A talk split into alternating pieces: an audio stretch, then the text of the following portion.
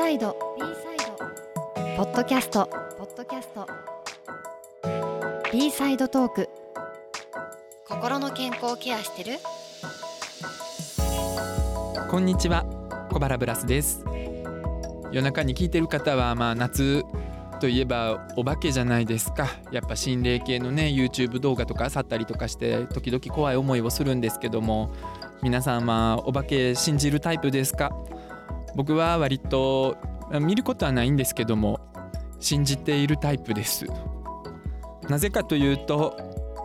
自分が死んだ時にお化けになりたいからです。さてここからは B サイドトーク心の健康ケアしてる？このポッドキャストはソニーミュージックがアーティストやクリエイターを心と体の両面からサポートするために立ち上げたプロジェクト B サイドのポッドキャスト YouTube 番組です。まずは今日もご一緒いただく方をご紹介します。ミュージシャンで精神科医の星野概念さんです。よろしくお願いします。星野概念です。どうですか？お化け。お化けね。信じます？僕はどうなんだろうな。でももしかしたらすごい信じてるかもしれないです。えもしかしたらっていうのは基本的にはそうではないけどもってことですか？いやなんかあんまり考えたことがないんですけどでも僕なんかその目に見えるものが全てだと思ってなくて、うん、こう目に見えないものも目に見えないだけっていうふうに思うんですよ。だからまあお化けが何かにもよるんですけどでもなんかこうまだ自分が知らない姿を見たことがないようなあのまあ例えば僕あの発酵興味あるんですけど。発酵って何ですか？色が出る？あじゃなくてファーメンテーションの方のえっ、ー、とあ分かった分かった。味噌を作る味噌。あなるほどなるほど。発酵食品の発酵ですね。そうです。発酵食品の発酵です、うん、であれは菌があのー、働いてるわけなんですけど、うんうん、菌は僕らの目には見えないじゃないですか、はい、でももうそこら中にいるわけです確かに。そんな感じ。で僕漢方もやるので漢方はこう気を気の流れとかをこう治療論で考えるんですけど、気の流れも見えないですよね。だけどまああると感じる、うん、だからお化けも目には見えないけどまあお化けが何なのかって話なんですけどでもいるような気が普通にししててだから多分信じてるってことになんのかなっていう。確かに、まあ、意識自分の意識っていうのも何かわからないですもんね、うん、なんか植物も麻酔が効くらしいんですよ。意識って脳みそとかからできてるっていうふうにみんな思うけども植物は脳みそがなくて神経がないんやけども、うん、麻酔を充満させたりとかすると成長が完全に止まったりとか、うん、あと食虫植物とかもなんかこう虫が来ても動かんくなったりとかするらしくて意識っていうのがどうやらあるかもしれないとかっていうふうなことはやっぱ言われてたりするんですよね。だってメッセージ出してますしね植物って。メッセージ森にいる、うん、こういっぱい木が生えてるじゃないですか。うんうん、である一個の木がこう虫に食べられ始めたらこの木は周りの木に虫に食べられてるぞって、こう信号の物質を出す。教えるんや。でみんな虫が寄りつかないような、うん、なんかこう何かを出してだからみんな食べられないで済む。じゃあ絶対あるやん意識。すごくないいやすごいと思う。うちのだから観葉植物もそうやねんけど、うん、あのずっとこれまであのザミオクルカスっていうアフリカの草を飼っててそれ金持ち富子って名前をつけて富子富子って可愛がってたんだけどとある番組で盆栽を自分で手作りして、でそれを家に持って帰ってベランダに置いて毎朝あの盆栽は毎日水やらんとあかんのよね。でそれで盆栽ちゃんにいつも盆栽ちゃんから入るんだよ入るんだよ心拍ちゃん心拍ちゃんって言っていつもあげとったら、うん、今まで2年ぐらい何の動きもなかった金持ち富子が急に新しい枝がブワッと出てきてそれがもう今まで見たことがないぐらいの大きさにブワーッとなっていって、えー、すごい。金持ち富子嫉妬しよるんですよ。嫉妬、ね、嫉妬して私を見なさいよっつって。言われてる気がしてそこからいっぱいその栄養だなんだとかあげて、うん、金持ち富子の機嫌も取ってもうちゃんとコミュニケーション取ってるっていう。なるほど。いや僕はだから植物にも意識があるし、うん、そう考えると意識っていうものが別に脳みそから必ずしもできてるわけではないから、うん、やっぱりなんかそう死んだらなんかあるんちゃうかとか思ってしまう自分はいるんですよ。ってなるとお化けもおってもおかしくないんじゃないかなとか、うん。お化けじゃないけどなんかその木じゃないけどなんかこう、エネルギーみたいなうん。ものはあるんじゃないかなと思うけどこれあれここまでオカルトの話をする番組でいいのかな これ。オカルトなのかオなカルトではないオのかな？カルトというか。スピリチュアル。なんかまあどうなんでしょうね。いやでもうんあるような気がするんだよな。なんかこうこう今いない人の気配を少し感じる時があったりとかってあるじゃないですか、ある。あるじゃないですかって僕はあるんですよ。あるある僕もある。それってやっぱり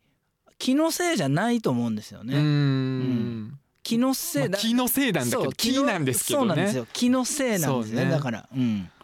はいまあお化けの話はさておいて。はい。このポッドキャストでは皆さんからのお悩みにお答えをするというあの企画をやっております。今回ご紹介するのは30代の男性からいただいたお悩みです。いつも落ち込みがちな人に注意指導をしなければいけない時に気をつけるといいことはありますか？どういうあれなんですかね？関係性なんですかね？落ち込みがちな人がえーっと例えば家族なのか友達なのか。多分だけども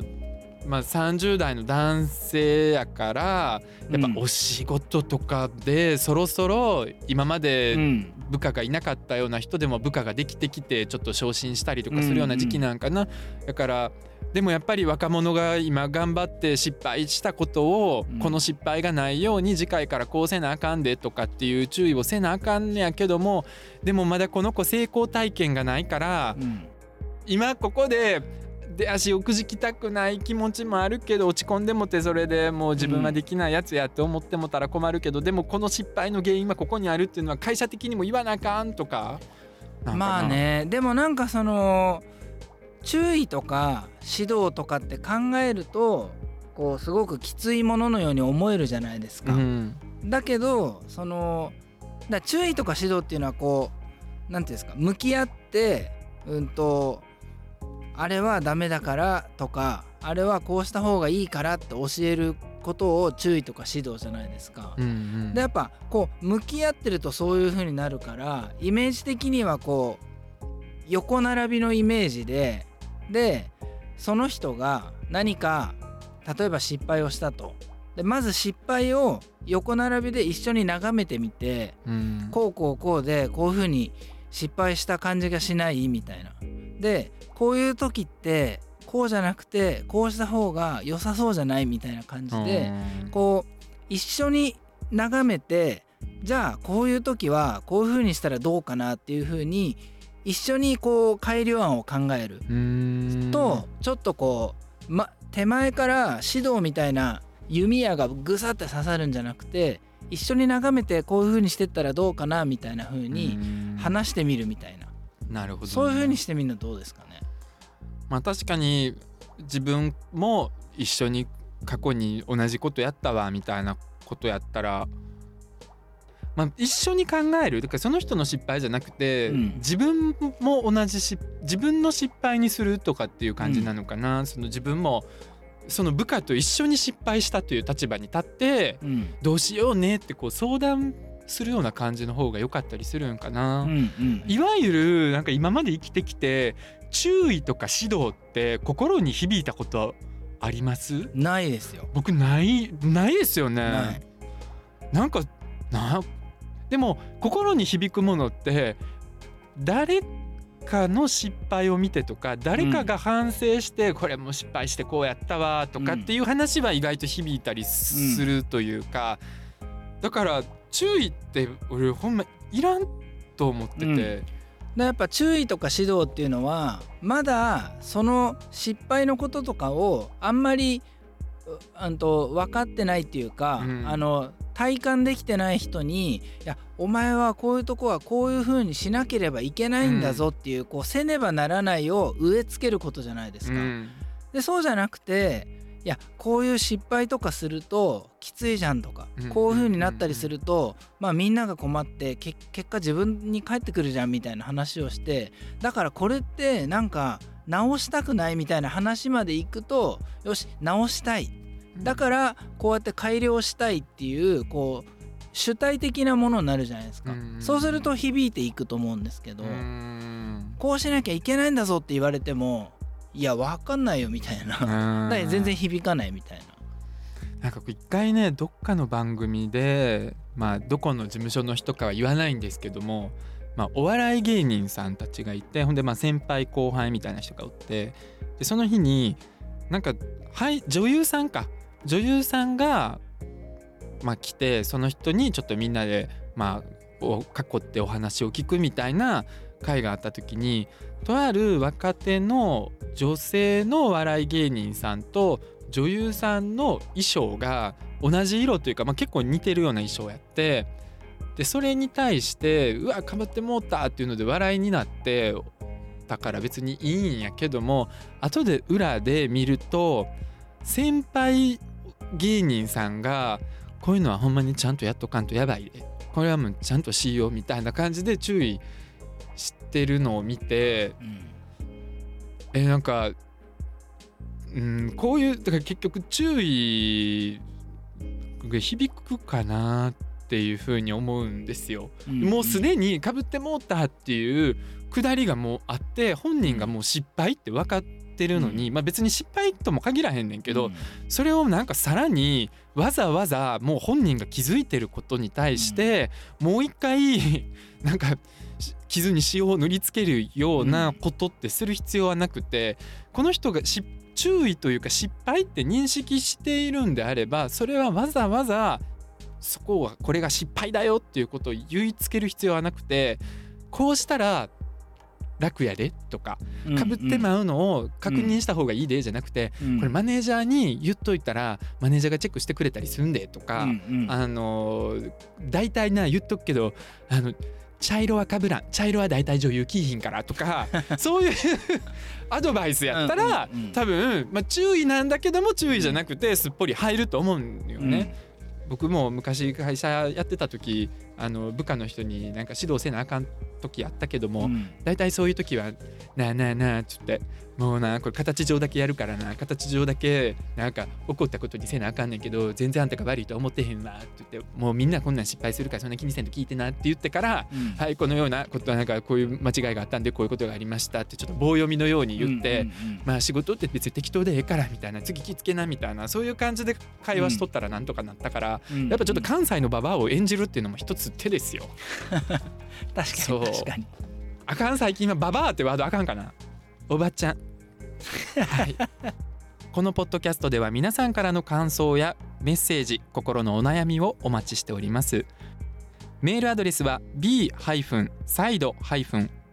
アットマークソニーミュージック .co.jp です。詳細情報の欄にも載せていますのでぜひお寄せくださいということでここまでのお相手は小原ブラスと精神科医の星野概念でした。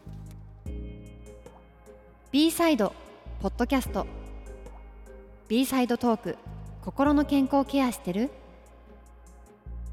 この番組はソニーグループ株式会社の協賛でお送りしました。